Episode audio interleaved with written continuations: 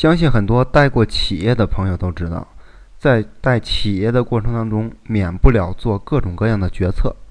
而在做决策的过程当中呢，又免不了受到来自于各方的质疑和争议。那么，如何在日常过程当中应对这种质疑声呢？铃木敏文将在这一节来给大家介绍一种用于创新的构思方法。前文的时候，咱们有提到，Seven Eleven 在日常售卖的商品过程当中，有很多产品是和生产厂家来合作开发的这种定制产品。比如说，我们常见的 Seven Prime 以及 Seven Gold 系列，而生产的厂商作为乙方是在开发的第一线，这个研发人员经常受限于预算的控制，难以毫无顾忌的来施展创造力。事实上，他们对此不是生产商不想生产，而确实是甲方的要求太多。所以呢，能够生产 Seven Eleven 的这种定制产品，对于生产商而言也算是一种难得的可贵。这里边，铃木敏文就曾举过两个例子，比如说，铃木敏文在拜托三得利控股集团的社长佐治信中时就说道。请以贵公司最高的规格来生产品质最佳的啤酒。三文 and I 集团保证全部买下。佐治社长当时就非常惊讶，感慨道：“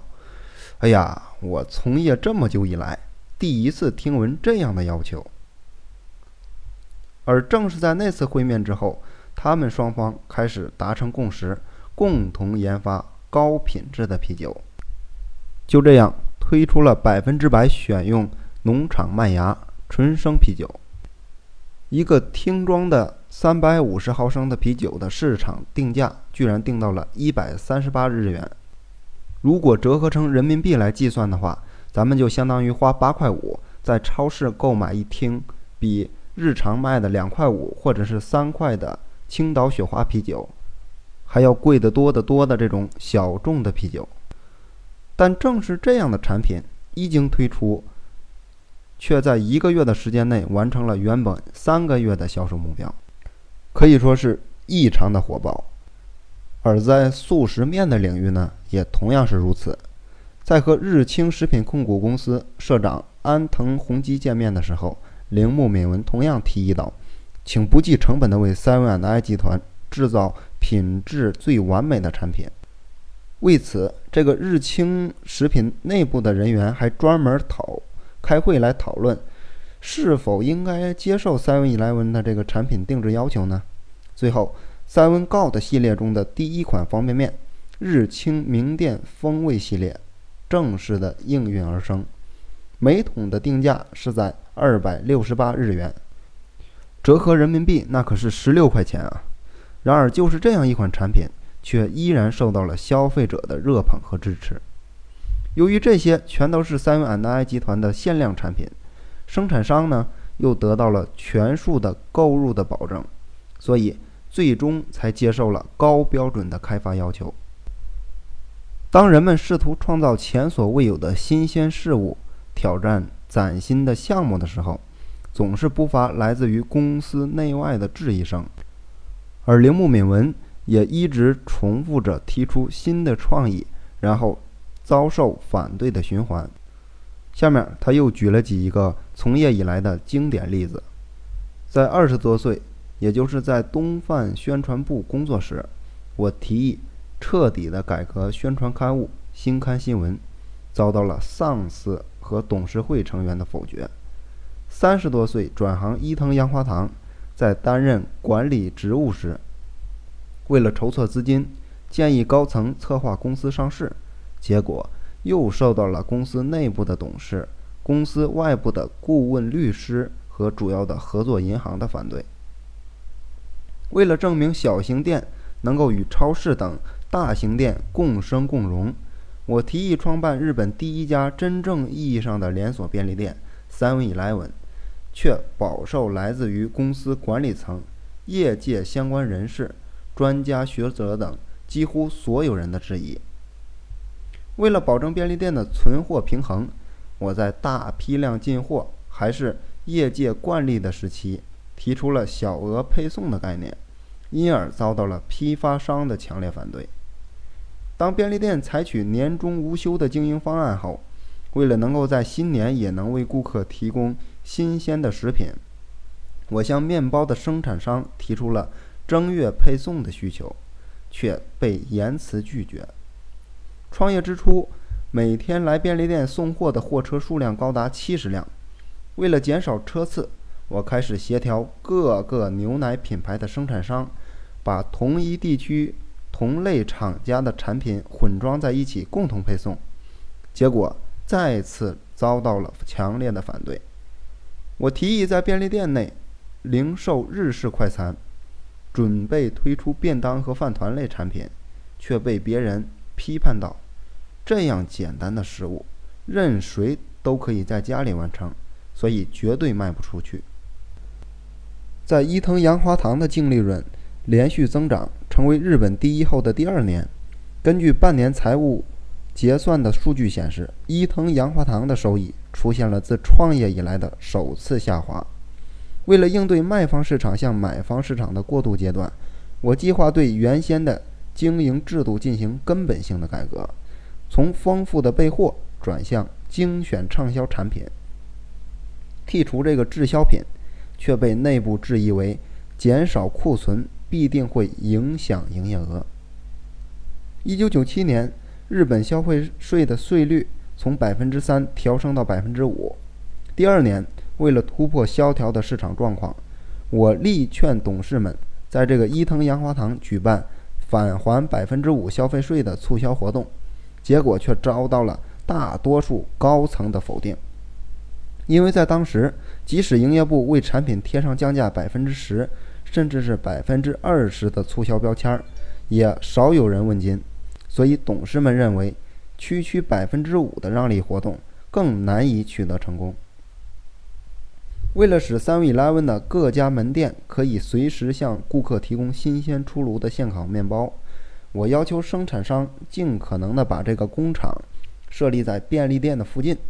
并重新整合从生产到配送的所有环节。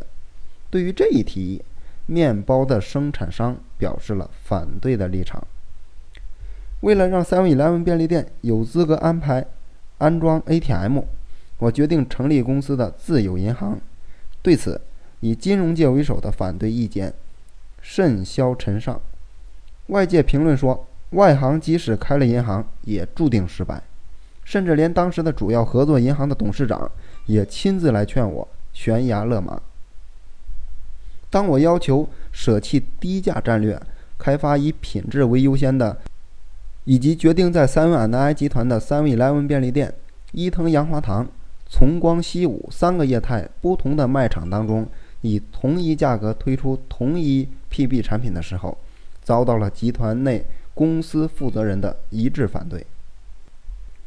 当我提出开发品质更完美的三文 God 的时候，有员工消极地认为，如此高昂的价格一定会很少有人问津。所以啊，回顾历史，咱们可以发现，在我创造新的事物、挑战新的项目的时候，总是不得不面对来自于公司内外的强烈的质疑。然而，事实上，许多我这种反复游说异议者，直到他们同意。或者是提议先尝试一下，再做定夺，从而力排众议执行的项目，大多取得了成功。反之，对于周边人普遍赞成的事业，我却先有参与的热情。经济的高速成长时期的保龄球业务，以及日本泡沫经济时期的地产投资，正是典型的案例。一九六零年到一九七零年，保龄球运动曾经在日本风靡一时。许多大型超市纷纷在门店内摆设了保龄球的球馆，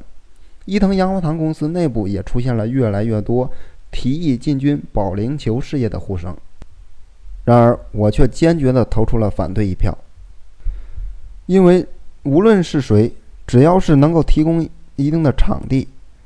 投入设备，并且参照经营手册，就可以随时开始营业，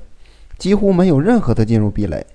因为任何人都可以轻易的参与到这个项目当中，所以各家店之间很难实现良性的差异化的竞争。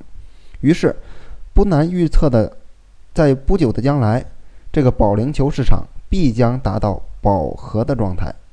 结果就正如我所预测的那样，保龄球一时的热潮，没过多久就消失的无影无踪了。另外，在二十世纪八十年代末的经济泡沫时期，当众多企业忙着投资地产的时候，我们集团坚定地两耳不闻窗外事，一心专注于本职的工作。那么，咱们大家可能会问，为何在挑战新鲜事物时？会受到周围人的反对呢？在《战略就是讲故事》这本书当中就有提到，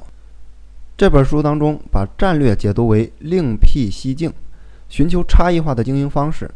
但如果采取了无法盈利的方式，则毫无意义。所以，战略的正确解读应该是寻求有盈利可能性的差异化经营方式。第一眼就能够发现有利可图的项目。任何人都会看穿，即使这项事业起初没有什么人投入，但如果轻易的就能够被人察觉到其中的盈利点的话，那么势必将会吸引大批的商家入驻，从而引发激烈的竞争。如此看来，真正能够触发全新产业的创新，一开始绝不会被大多数人看好。